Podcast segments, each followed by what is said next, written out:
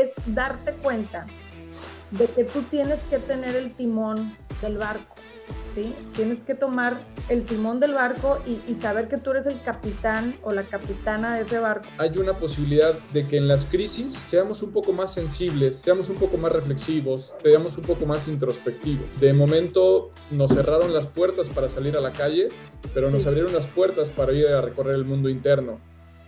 Más del 75% de las personas no son felices en su trabajo y más del 50% está esperando la oportunidad de salirse cuanto antes de su empleo actual. Hola, yo soy Tico Pérez Groba, soy psicólogo, revolucionario del trabajo, consultor boutique de líderes de empresas. Si en tu trabajo no estás bien, en tu vida estás mal. Bienvenido a Auténtico, un podcast hecho para deconstruir el significado del trabajo. Comenzamos. Hola, muy buenas tardes a todos y a todas que nos acompañan, pero especialmente a Pau Arroyo, que está hoy con nosotros, eh, para platicar de un tema que nos parece fascinante y que seguramente en capítulos anteriores hemos pasado por ahí, aunque no necesariamente abordado este tema en específico. Antes de entrar en materia, Pau, ¿cómo estás? Muy buenas tardes. Muy bien, muchas gracias, Tico, por tenerme aquí. Muy contenta de poder participar en esta, pues en esta charla, ¿no? Vamos a estar teniendo que estoy segura que nos va a enriquecer a todos. Yo espero que así sea y espero que también para ti. Y bueno, quería invitarte justamente para poder eh, conocer un poco más y compartir con, con, la audiencia que nos está viendo ahorita, principalmente en LinkedIn, eh, sobre un tema que creo que está eh, ni mandado a hacer para estos momentos, en donde vamos a hablar un poquito de esta conexión que, que, hay entre la visualización y la posibilidad de crear el mundo que imaginamos, de poder conectar con un mundo distinto y encontrar muchos más recursos en nuestro interior, en nuestra mente, en nuestra conciencia, de lo que pudiéramos empezar a vivir un poco diferente. Eh, he escuchado varios capítulos de tu podcast que me encanta, felicidades, la verdad es que creo que eh, nos dejas muchísimo conocimiento por ahí y mucha curiosidad y eso fue lo que me, llevó y me, me motivó a invitarte hoy por acá. Así que me gustaría invitarte primero a que nos cuentes un poquito quién es Pau, qué haces, a qué te dedicas y de ahí tengo muchas preguntas que hacerte. Claro. Pues mira, primeramente un gusto, como les digo, estar aquí. Eh, me preguntan mucho esto, o sea, ¿quién es Pau, no?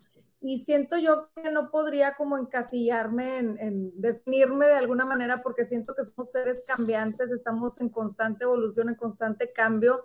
Más hoy por hoy soy esto, soy coach de introspección, soy guía de meditación, soy la host de mi propio podcast que se llama Mind Boss y pues soy alguien que está apasionada por el tema de, la mente, de cómo funcionamos, de cómo pensamos y de cómo podemos vivir la vida que queremos a través de, conocernos, ¿no? Conocer cómo funcionamos, cómo funciona nuestra mente. Eso es lo que soy al día de hoy. Muy bien, y vaya que nos dejas por ahí eh, un, camino, un rumbo marcado para, para ir hacia ese recorrido del interior. Y mm, a ver, primero escucho varias cosas por ahí con, contigo y con el abordaje que le das a este tema. Por un lado es el poder de los pensamientos, el poder del autoconocimiento.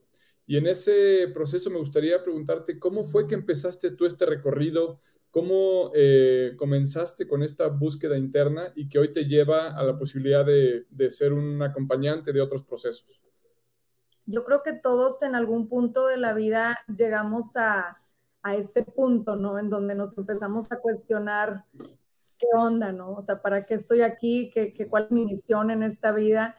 Y la verdad es que yo no había llegado hasta ese punto, digo, en algunos puntos de mi vida sí me lo cuestionaba, etcétera, más no sentía así como la necesidad de saber cuál es mi misión de vida, a qué vine, etcétera. Y sí fue como un, ¿cómo te podré decir? Fue un empujoncito de la vida, literal, así lo veo hoy por hoy, porque no me lo esperaba, no era algo que tenía planeado, no era algo que me estuviera cuestionando. Y de repente, el, vaya, lo he compartido ahí en las redes y todo, empecé a tener ataques de pánico, empecé a experimentar con la ansiedad a un grado bastante elevado. De ahí también de la mano viene la, la depresión, en mi caso. Entonces empecé tener pues estas emociones bastante fuertes que a lo mejor eh, no había vivido al 100 en, en, otros momentos de mi vida. Este, y pues sí llegó como en un momento inesperado, ¿no? Entonces, a partir de esas emociones fuertes, yo creo que, que cuando, cuando experimentamos con emociones fuertes que, que no habíamos experimentado, vienen cambios, ¿no? Entonces, inevitablemente fue una etapa que, que me invitaba al cambio. Por en ese momento no lo veía como tal, lo veía más como, como un castigo o como un, porque a mí, porque me está sucediendo a mí en este punto de mi vida en el que todo iba muy bien, etcétera. Y fue, fue lo que me, me empujó, literalmente, así lo digo, la vida me empujó a un camino que jamás me hubiera imaginado.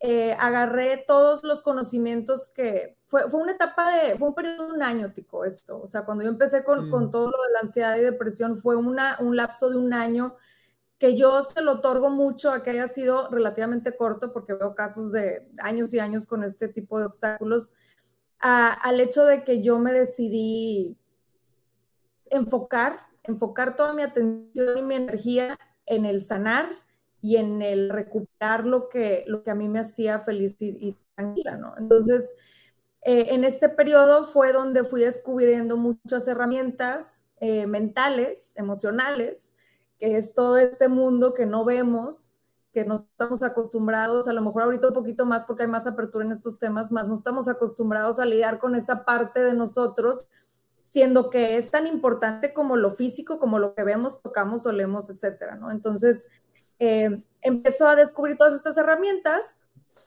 les iré platicando, y después de, un año de estar autoterapeándome y, conociéndome y echándome ese clavado hacia adentro y, descubriendo muchas cosas nuevas de mí, no nuevas, nuevas para, para mi conocimiento, porque ya estaban ahí integradas, pues me doy cuenta de que, de que hay muchas personas viviendo con esto. Hay muchas personas que están viviendo con la ansiedad, con la depresión y, que son años y años y años de estar eh, eh, sometidos a lo mejor a esas emociones fuertes, sometidas a esas emociones fuertes.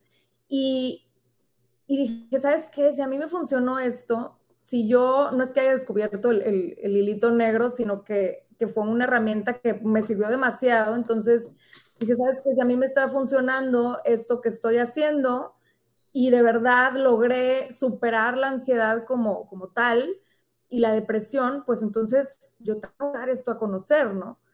Entonces, empezar las meditaciones, una de las herramientas que más me funcionó en este proceso fue la meditación. Entonces empiezo a compartir las meditaciones con pues, la gente que quisiera atender, ¿no? Este, me acuerdo que las primeras meditaciones guiadas, yo le decía a mi esposo, oye, pues no fue nadie. ¿Cómo que no fue nadie? Literal, nadie. Y ¿qué hiciste? Pues me puse a meditar yo, más, ¿no? Entonces, así fue, fueron las primeras meditaciones que daba, fue avanzando este rollo y empezó a correrse la voz y terminé dando meditaciones masivas, ¿no? Y sigo, sigo con, con este tipo de meditaciones. Entonces, eh, fue algo que empecé a compartir desde el corazón, literal, fue, fue como cuando descubres algo que es tan, tan grandioso y tan enriquecedor para ti que lo tienes que gritar hacia los cuatro vientos y fue como decidí empezar a, compartir.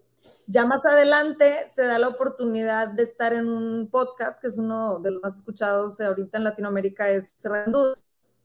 Y a partir de entonces dijo, y sabes qué, está muy padre la herramienta para compartir las meditaciones guiadas, porque yo para ese entonces, yo ya estaba dando sesiones uno, y la gente que iba conmigo me decía, sí, pues te veo una vez a la semana, y los otros días, ¿qué onda, no? Entonces le decía, ¿sabes qué? aquí están las grabaciones, te puedes meter a Spotify y ahí están las meditaciones guiadas. Entonces, fue un proceso que se fue dando y después dije, oye, pues ¿por qué no invitar gente que hable de estos temas, que nos pueda a lo mejor iluminar ahí eh, temas de, en relación a, todo esto de la sanación y el entrenamiento mental?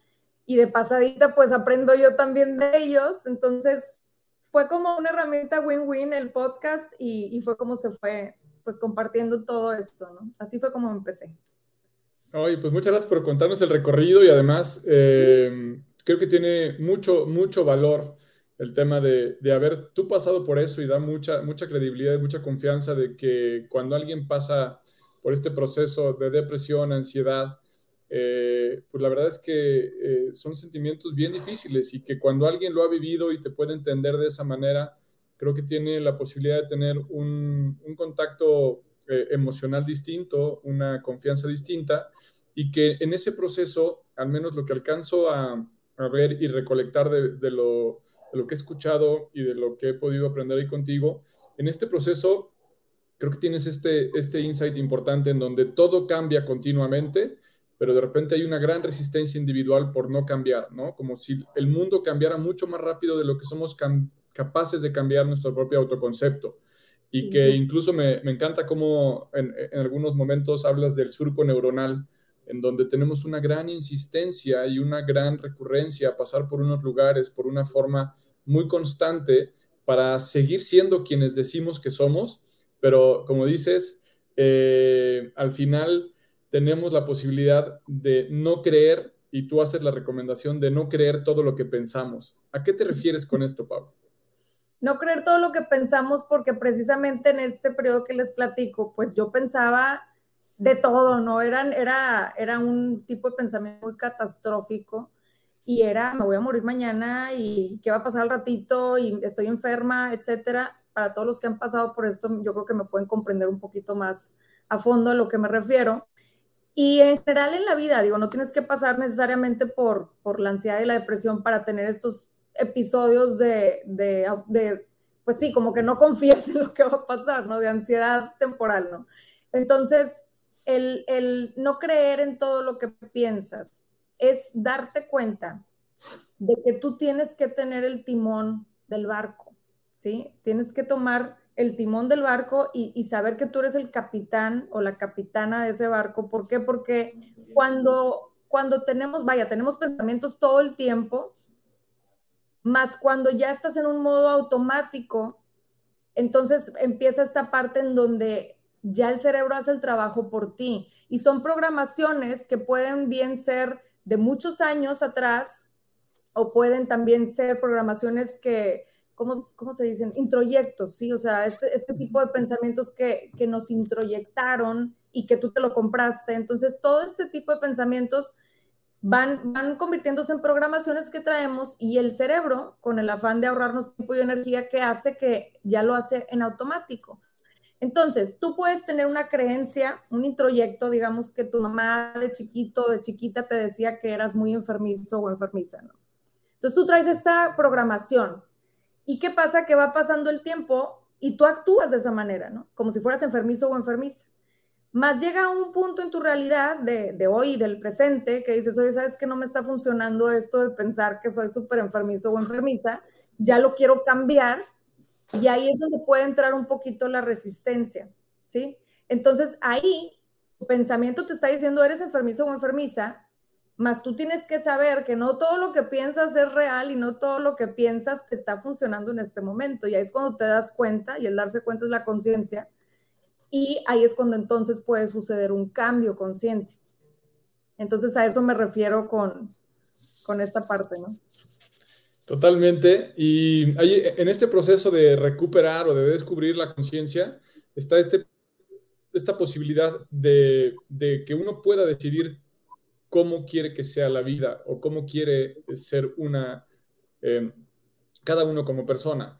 Es decir, en este concepto de poder crear tu propia conciencia, eh, me, me, quiero eh, como relacionar esto a la parte de la personalidad en uno de los capítulos de los últimos de tu podcast, ¿no? Hablabas de esta construcción de la personalidad como esta eh, máscara de la que vamos creando conforme pasa el tiempo, pero parece que esa máscara se vuelve después algo fijo que no podemos cambiar y que incluso hacemos muchas cosas para sostener esa, esa imagen eh, o ese personaje en donde a pesar de que todo está cambiando continuamente, pues mantenemos una serie de conductas, comportamientos ligado a esto y que al final vemos que eso en muchas ocasiones nos deja fijos algunas ideas o creencias que en la falta de flexibilidad y de comprensión del entorno, entonces vemos cómo podemos estar sufriendo incluso por tener el control y esto a su vez es otra ilusión, ¿no? Nuestro personaje, nuestra máscara se vuelve una ilusión, la damos por hecha, luego pensamos que podemos tener acceso a una realidad o a un tipo de conciencia que también es una ilusión pero luego pensamos que tenemos los hilos para controlarla y volvemos a estar ilusionados con ese, sentido, pero después eso nos atrapa, nos enferma, nos limita, a veces corporalmente, ¿no?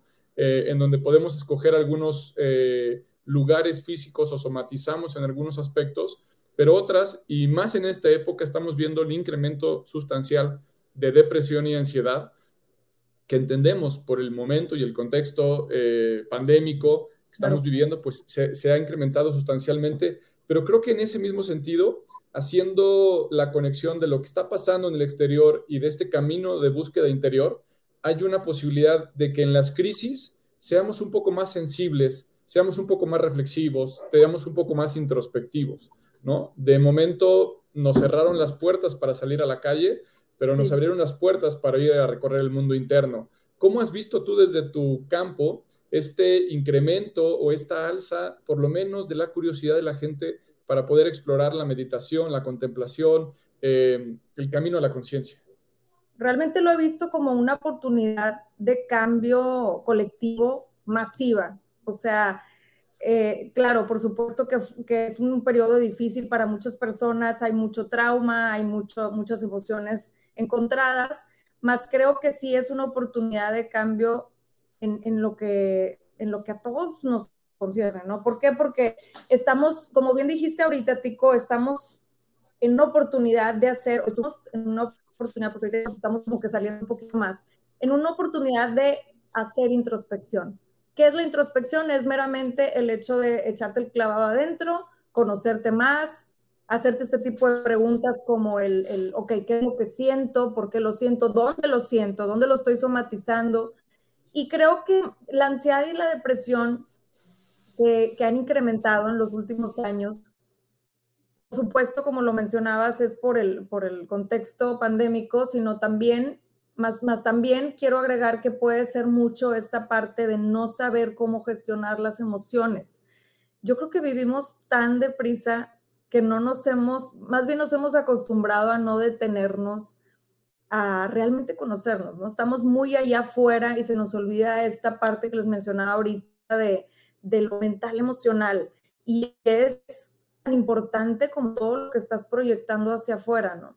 Entonces, para mí representa un, reto colectivo muy importante. ¿Por qué? Porque estamos en esta, como les decía, una oportunidad de, de verdad en adentrarnos, conocernos, entender por qué sentimos como sentimos, por qué reaccionamos como reaccionamos. Y es, y es muy padre ver cómo estos temas han ido creciendo, se ha ido expandiendo mucho más la conciencia en relación a estos temas y en, y en relación a la sanación emocional porque creo que de ahí parten muchas cosas, y no es que todo, o sea, cuando nosotros tenemos conocimiento de, nuestros sentimientos, de cómo funciona nuestra mente, de cómo podemos hacer que funcione nuestra mente a nuestro favor, pues entonces cambia totalmente la calidad con la que vivimos nuestro día a día, ¿no? no Justamente con, con, ese proceso del autodescubrimiento y del camino hacia adentro, recuerdo una frase que me gusta mucho y tiene que ver con que el único mundo que hay que conquistar es el propio.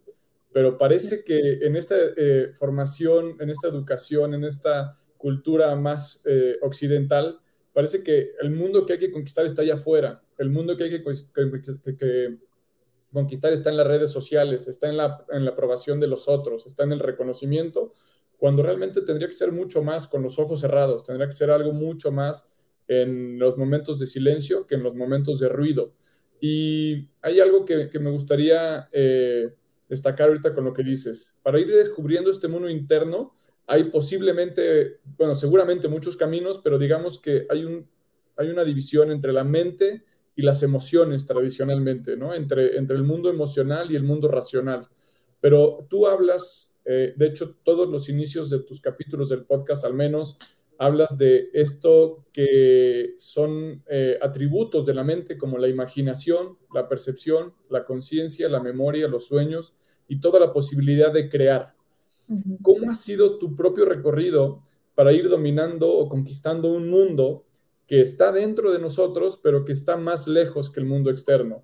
¿Cómo podrías decirle a la gente que está con esa curiosidad, que hoy puede sentir algunos síntomas o sintió algunos avisos o algunas invitaciones del mundo para poder empezar a explorar internamente, ¿cómo pudiera ser un primer paso muy práctico, unos primeros pasos, porque no hay recetas para nada, pero cómo recomendarías a la gente que pudiera abrirse el espacio o al menos tocar la puerta para empezar a entrar ahí?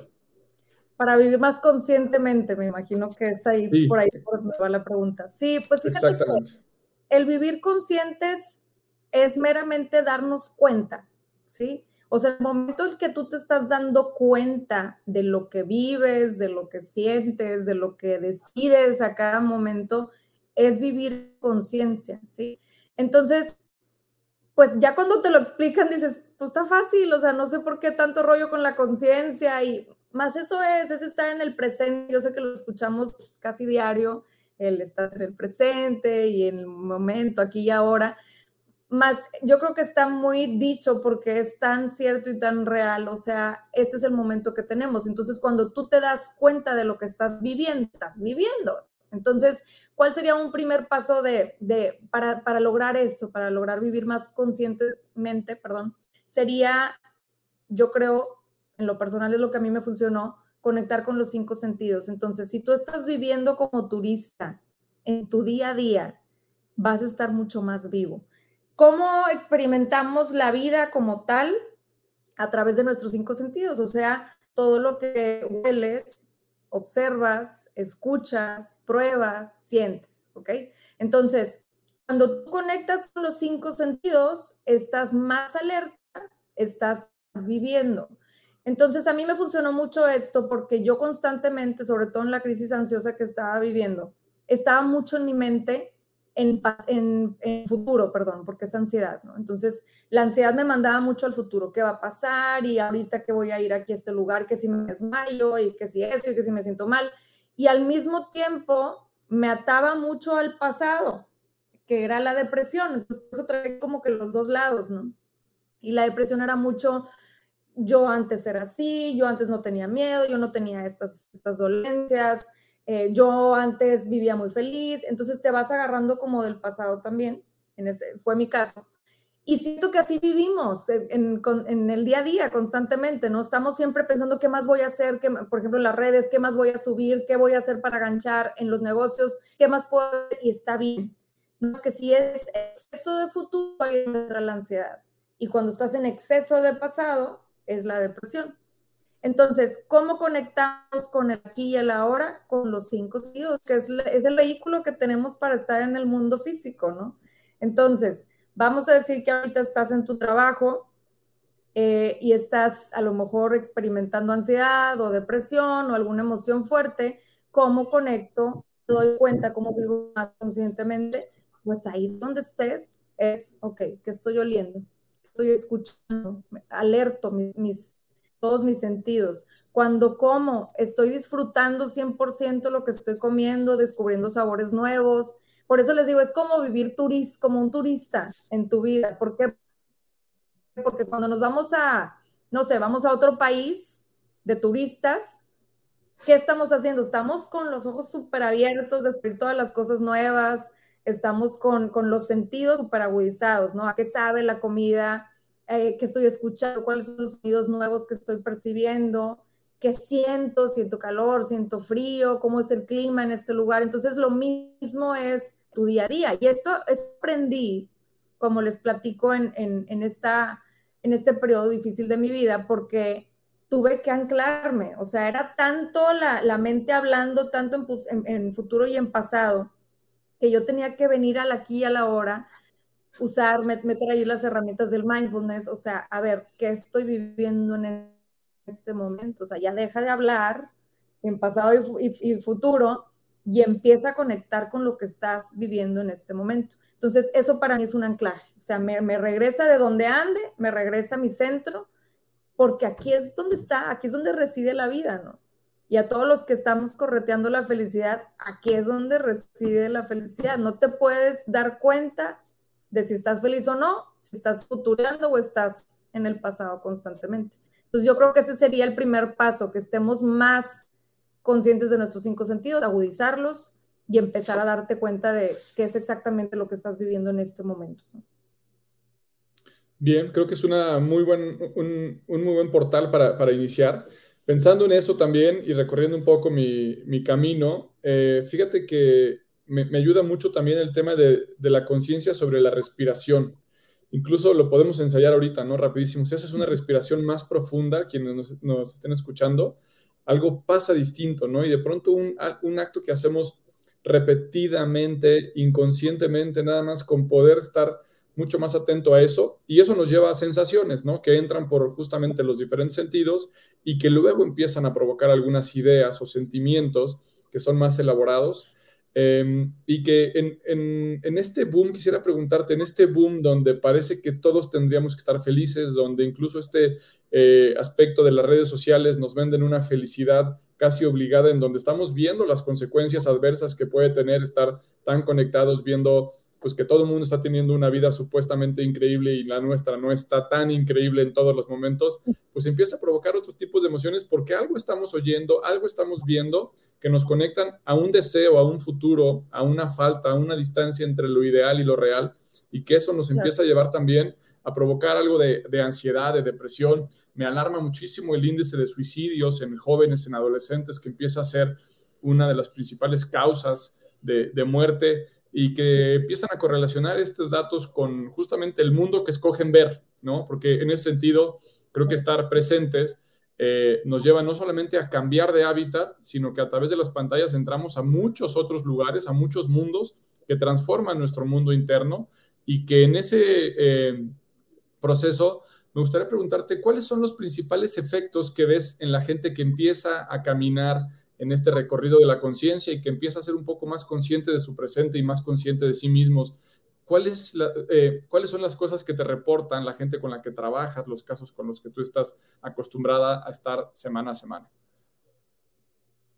Fíjate que algo que me mencionan mucho y es muy chistoso es, o sea, que sea el común denominador, es, es la frase me siento más vivo o más viva porque como te decía ahorita, o sea, en este, en este constante estar en automático, en este constante recorrer los mismos surcos que hemos formado por tantos años, pues se vuelve como muy monótono, ¿no? Entonces, es algo que yo he notado mucho cuando la gente empieza, por ejemplo, con los, con los ejercicios de respiración, con la meditación, con el estar más conscientes. Ahora, aquí, ojo, o sea, yo no estoy hablando de conviértete en el Buda y ponte a meditar todo el tiempo lo puedes aplicar en tu, en tu día a día, el simple hecho de nada más pararte tantito y respirar. O sea, es un momento contigo, ¿no? Entonces, ¿por qué? Porque mucha gente dice, ah, ya va a empezar a hablar de la meditación y este tipo de temas. Bueno, es lo que me apasiona, más también quiero que sepas que no tienes que dedicarte a esto, ni que tienes que ser un monje budista, ni que tienes que estar vestido de blanco y con incienso ahí por todos lados para conectar con estas herramientas que están para todos, ¿no? Entonces, es, algo que yo he notado mucho, que la gente se siente mucho más viva, más energética. Acuérdense que también el tema de respirar, pues es oxígeno, entonces estamos oxigenando el cerebro y esto nos permite ir acomodando nuestras ideas.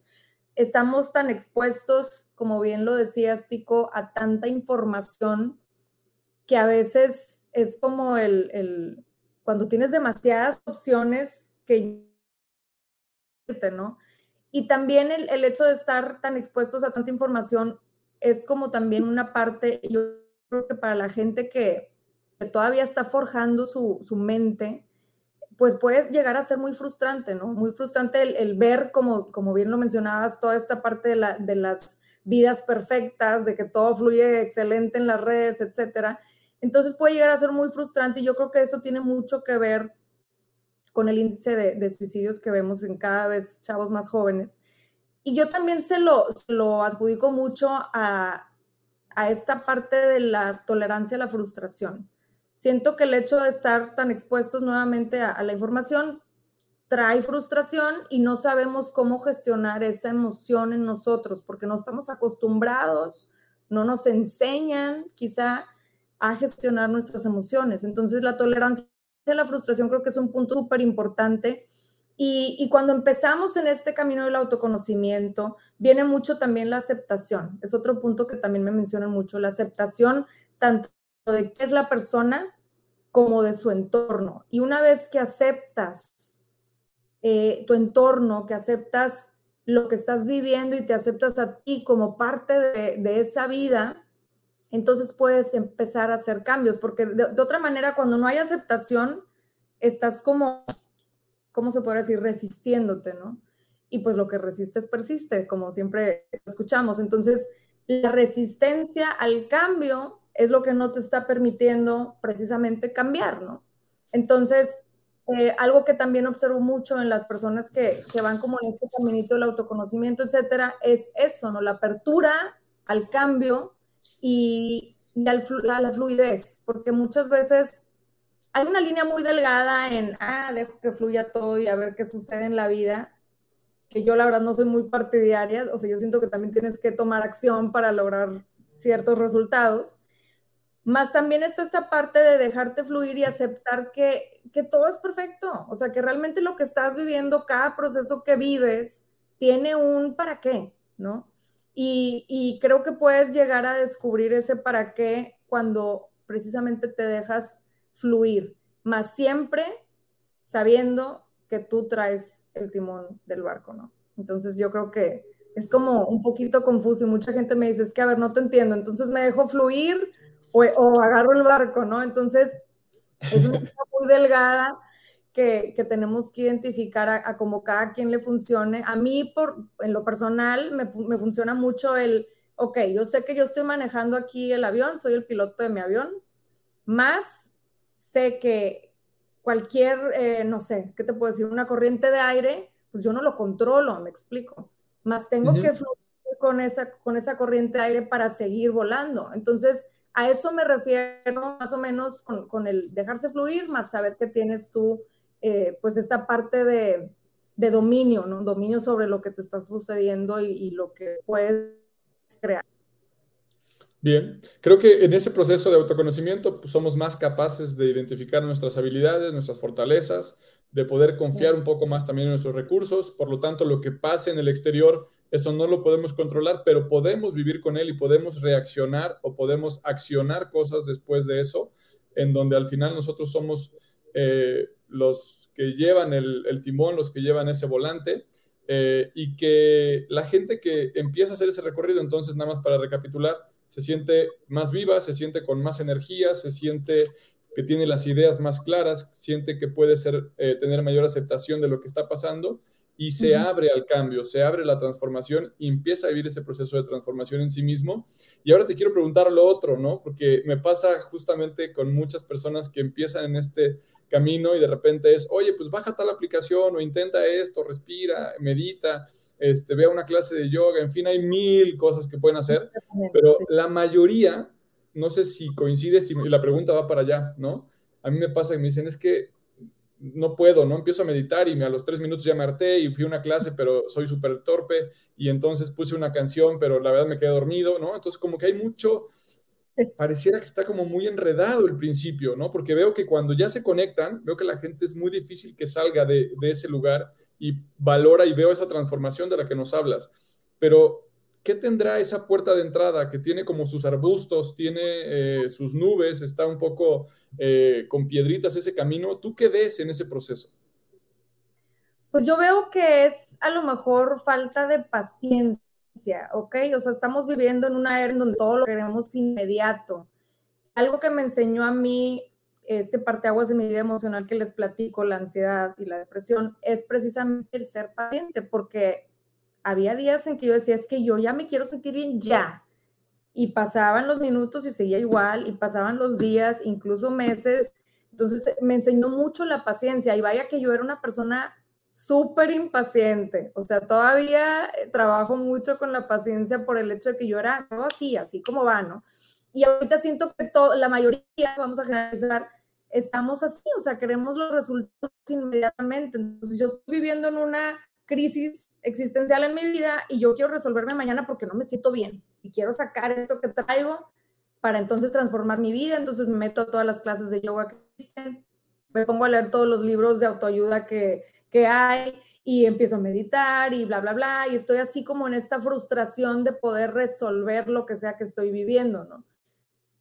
el trasfondo de esto sigue siendo frustración y miedo. Mm. O sea, el trasfondo de, toda esta desesperación sigue siendo miedo y frustración de ya cambiar las cosas automáticamente. Entonces, ¿qué pasa? Que no sucede. Ahora, otro caminito que también podemos tomar en cuenta es que los procesos de adaptación del ser humano son de tiempo. No vamos a de repente cambiar el switch y somos una persona totalmente diferente oye, tengo, soy Paulina y tengo 32 años de ser de cierta manera, de pensar de cierta manera, créeme que el cerebro ya se la sabe ese caminito.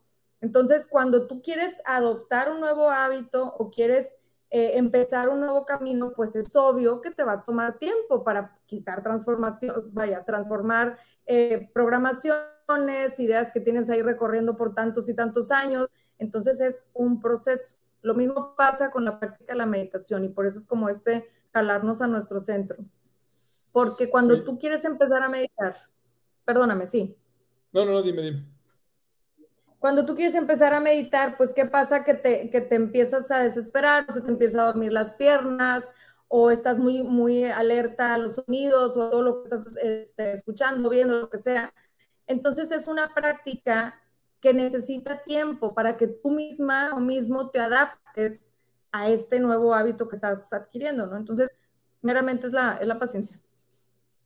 La paciencia necesita ser parte de un proceso y necesitamos incluso eh, tiempo y cambiar un poco esta eh, costumbre que tenemos, ¿no? De todo inmediato, todo rápido, todo en microondas y que en ese sentido desarrollemos una parte de la tolerancia a la frustración y por otro lado desarrollemos nuestras habilidades o nuestra inteligencia emocional para poder autoconocernos, pero también lidiar con lo que va pasando en las emociones de los demás eh, como parte fundamental. Hay un concepto que te he escuchado un par de veces y, me encantaría que pudiéramos, incluso creo que lo tocamos ahora, ¿no? Pero me, gustaría preguntártelo para profundizar más, que son los pensamientos deformados o irracionales. ¿Qué son y cómo identificarlos, Pau? ¿Qué cosa? Perdón, es que es como que te cortas tantito. Ah, perdón, a ver si ahí. La parte de los pensamientos deformados o irracionales. ¿Los pensamientos qué? Es que te me cortas, Tico. ¿Deformados? Ajá. ¿O irracionales? O irracionales. Sí, o sea, las falacias, ¿no? Y la pregunta es, ¿qué? ¿Qué son y cómo los identificas? Veo que hablas mucho de eso y que es parte de lo que muchas veces nos, impide llevar este camino de conciencia. Entonces, un poco la pregunta va por ahí. Sí, creo que los, los, pensamientos, pues digamos, irracionales son pensamientos que vienen a nuestra mente y, y tiene mucho que ver con los sesgos cognitivos, ¿sí? ¿Por qué? Porque cuando traemos un pensamiento súper arraigado, ¿qué pasa? Que de manera a lo mejor inconsciente lo que hacemos es que estamos buscando todas esas evidencias que puedan sustentar nuestro pensamiento, ¿no? O esa creencia tan arraigada que tenemos, porque por alguna razón los seres humanos siempre queremos tener la razón, ¿no? Entonces, entran esos pensamientos y pasa que distorsionan la manera en que nosotros percibimos la realidad ahí afuera. Por ejemplo, vamos a decir que yo digo, yo tuve un trauma porque tuve una pareja, este, muy tóxico, tóxica, como le llaman ahorita, ¿no? Entonces tuve una relación bastante difícil, etcétera. Salgo de ahí traumada, traumado. ¿Y qué pasa? Que tengo una creencia súper arraigada porque fue muy emocional, fue una emoción muy densa, me dejaron súper herido o herida. Y traigo esta creencia de que todas las relaciones de aquí en adelante van a ser así, porque todos los hombres son iguales, porque todas las mujeres son iguales, etcétera. Entonces, ¿qué pasa? Que vas por la vida y, me, y literal he visto estos casos. Y me dicen, es que en verdad, o sea, atraigo puro patán, ¿no? atraigo puras, puras chavas que nomás no, ¿no? Entonces, le digo, es que lo que pasa es que ahí está tu enfoque tu creencia la traes tan arraigada de que te va a ir igual, que literalmente estás atrayendo a tu vida. Es más, no estás atrayendo, bueno, sí, las dos cosas, estás tanto buscando como atrayendo, ¿no? Entonces, estás buscando cómo evidenciar que la creencia arraigada que traes es verdad. Y lo hacemos esto a veces inconsciente. Entonces, ¿qué pasa? Que esta es una creencia irracional porque estás pensando que todos los hombres o que todas las mujeres son iguales, lo cual no es cierto y todo el mundo lo sabemos. De hecho, todos somos muy diferentes. Este, y así te vas por la vida, ¿no? Entonces, este es un simple ejemplo de cómo podemos identificar esos pensamientos irracionales. Imagínate con alguien que trae ansiedad al mil, pues no, o sea, los pensamientos son irracionales de locos. O sea, yo me acuerdo que era, este, prácticamente imposible para mí pensar que yo estaba sana porque me inventaba una enfermedad y otra y otra y otra. Y después yo me tenía que convencer a mí misma de, a ver, no, o sea, no estás enferma de nada, no tienes nada, no va a pasar esta catástrofe que te estás imaginando. ¿Y cómo podemos salir de esos pensamientos irracionales, hay una terapia que se llama la terapia exposición. Entonces, exponerte y abrir tu mente a diferentes puntos de vista. Por ejemplo, la terapia exposición era mucho de, a ver, yo estaba en el, con el miedo de que si me voy a subir al avión se va a caer, o sea, hay que exponernos a esto. Entonces, cuando yo me exponía a esas situaciones o que me voy a subir al avión, me daba cuenta que en realidad, pues no pasaba nada. Entonces, también lo podemos aplicar en las creencias, a lo mejor no tan catastróficas, pero por ejemplo, eh, no me van a contratar en ningún trabajo. Esta es una creencia arraigada que traigo porque a mí de chiquito me dijeron que yo no era bueno o buena para trabajar, ¿no? Entonces vas por la vida así, no te contratan en ningún lado, ya vas hasta predispuesto, predispuesta a esto. ¿Y qué pasa? Que cuando tú te haces las preguntas de que, a ver, ¿esto que estoy pensando es absolutamente cierto? No, pues no, porque hay gente que sí la contrata, ¿no? Entonces no es absolutamente cierto. Siempre te pasa eso, ¿no? Pues sí he tenido trabajos a lo mejor en mi vida o si he tenido la oportunidad y no las agarro. Entonces esto es exponerte, es como, pues sí, es, es estar expuesto o expuesta a darte cuenta de que hay realidades distintas y que muchas veces las creencias que tú tienes no son absolutamente ciertas, ¿no? Entonces también viene ahí lo que estamos hablando de no creerte todo lo que piensas. Completamente. Y esto me lleva a una de las preguntas que tenía muchas ganas sobre la posición de víctima, que vemos que resulta eh, con ciertas comodidades, ciertos beneficios, ¿no? Tiene, tiene algunas ganancias secundarias ser víctima y tú hablas mucho de, de vivir en Victimilandia. Entonces, eh, ¿qué es eso? ¿Dónde queda Victimilandia? Eh, ¿Cómo se sale de ahí? ¿Hay algunas casetas para entrar o salir? Platícanos. Le da mucha risa a la gente cuando menciono Victimilandia por, por la palabra, ¿no? Victimilandia para mí es como un Disney, ¿no? ¿Por qué? Porque el Disney a qué vas? A ver, vamos a hablar aquí en temas relajados, ¿no? O sea, el Disney a qué vas? Vas a Disney a disfrutar, es un rato, es algo momentáneo, etcétera, ¿no? Más después, o sea, imagínate que te quedas permanentemente en Disney, pues te desesperas, ¿no? O sea, yo no, no puedo estar jugando todo el tiempo y estar este, en estas éxtasis de emociones eh, tanto tiempo, ¿no? Entonces empiezas a perder el interés, ¿no? Entonces, Victimilandia más trae sus beneficios. Victimilandia, y lo digo con todo el respeto del mundo, ¿por qué? Porque hay mucha gente que sí, este, pues necesita estar en esta parte de su vida en donde necesita la atención, necesita sacar lo que trae dentro, se vale sentir, se vale dejarnos estar en estos, es un proceso, vaya, más es un proceso que no puede, por ende, ser permanente, tiene que seguir avanzando, etcétera. Entonces, Victimilandia se encuentra aquí, en nuestra mente, es donde, donde podemos ingresar a Victimilandia y yo siempre lo que les digo es, está bien, está chido que vayas a Victimilandia de vez en cuando, está bien que te quedes un par de días, pero es como ir a Disney, no te vas a quedar más de un mes, ¿ok? Porque no te va a funcionar.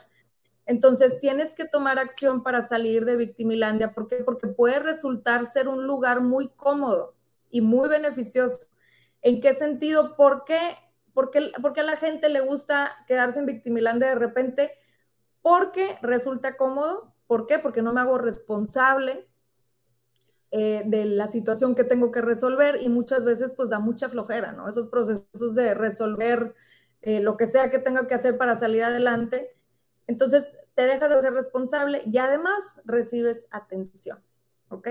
¿Por qué? Porque cuando estamos en Victimilandia es, ay, pobrecita de mí, pobrecito de mí, es que mira todo lo que me ha pasado y, y te puedo dar un ejemplo muy claro que lo veo en las empresas, este, me ha tocado ver este tipo de casos. Por ejemplo, eh, me tocó una vez ver a, te voy a dar el ejemplo de dos chavos, y habían como pasado por el mismo tipo de background, habían tenido pues una familia disfuncional, el papá no estaba presente, muy chistoso porque en los dos casos, y resulta que cuando entran a la misma empresa, uno tiene unos resultados increíbles, empieza a subir de puesto, empieza a escalar dentro de la empresa, y el otro se queda igual en un puesto básico, ¿no? O sea, donde entró.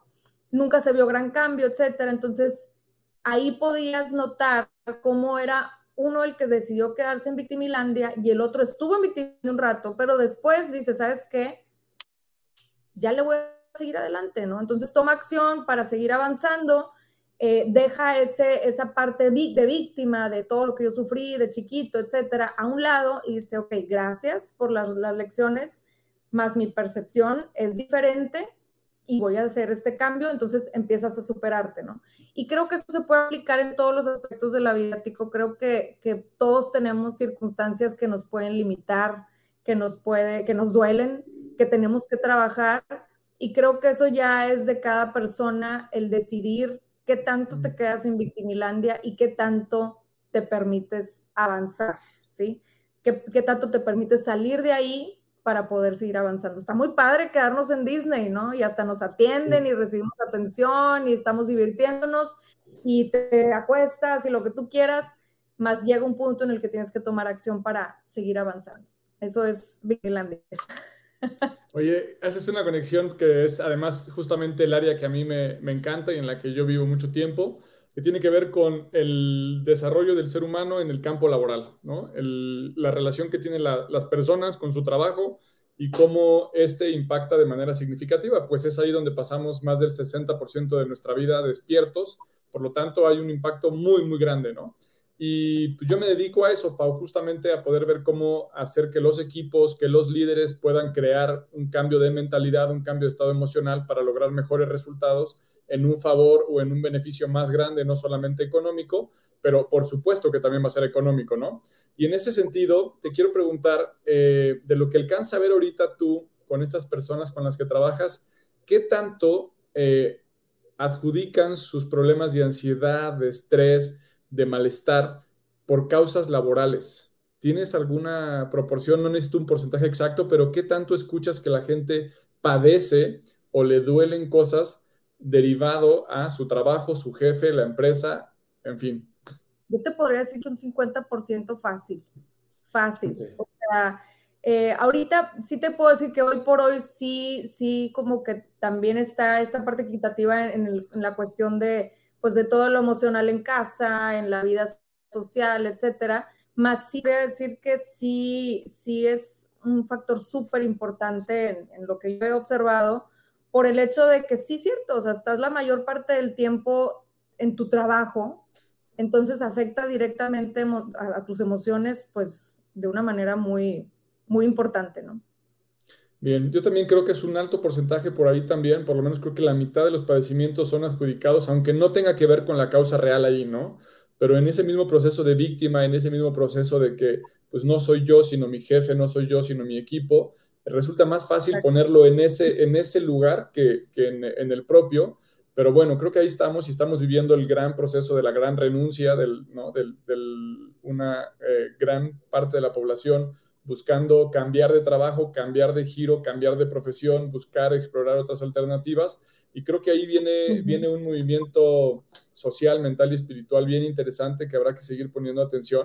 Pero antes de seguir desarrollando eso, que seguramente será materia para otro capítulo, quisiera invitarte a nuestra, a nuestra dinámica de, de cierre o de casi cierre de todos los capítulos, en donde me gustaría invitarte al diván, al diván, al, a un auténtico diván, en donde te voy a hacer tres, cuatro preguntas de algunas palabras y te voy a pedir que lo primero que te venga a la mente nos ayudes a, a decir qué es lo primero que viene a la mente cuando escuchas tales palabras. ¿Estás de acuerdo?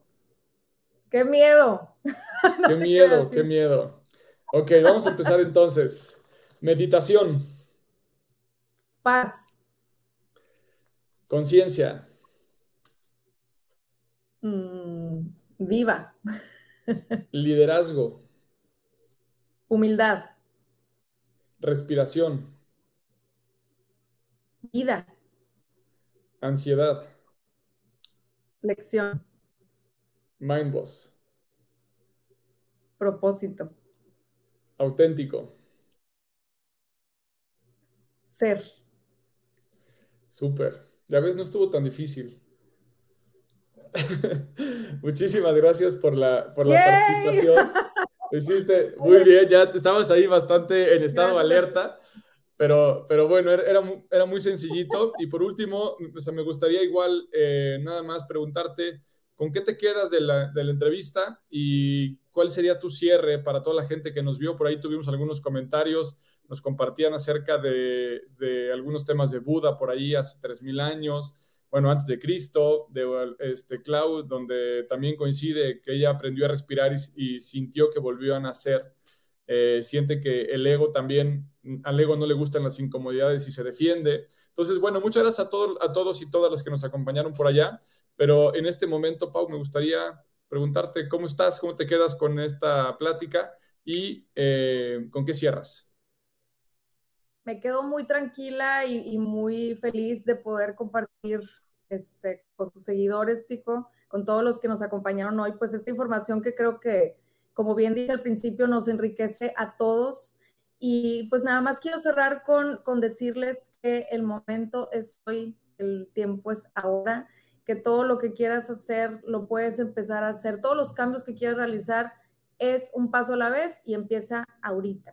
Cuando tú empiezas a, tomar acción sobre lo que quieres lograr y además estás en, este constante balance entre lo que piensas, dices y haces, es como empiezan a suceder las cosas. Entonces, les deseo mucha conciencia, les deseo mucha paz interna para que logren todo aquello que quieren crear. Muchas gracias, Pau. ¿Dónde te pueden encontrar? Porque seguramente nos van a preguntar en dónde prefieres que te busquen. Estoy en Instagram, arroba Pau Arroyo MX y también tengo el, Instagram del podcast, arroba mindboss.podcast. Es mi red más fuerte. Eh, también me pueden encontrar en Facebook, arroba Pau Arroyo MX. Y pues en el podcast que pueden escuchar en todas las plataformas de podcast, Mindboss. Ahí los espero. Perfecto, se lo recomiendo muchísimo. Tiene unas meditaciones guiadas súper interesantes, así que eh, hay de todo menos pretextos. Yo siempre digo, Pau, que cada uno tiene los resultados que se merece y que estamos a una respiración, a una intención, a un cambio de poder transformar la vida que tenemos y poder ser la persona que queremos llegar a ser. Así que muchísimas gracias porque con lo que nos compartes nos ayudas a caminar hacia allá. Les mando un abrazo y un saludo a todos. Nos vemos en el siguiente capítulo. Nos vemos pronto en esta vida auténtica. Gracias.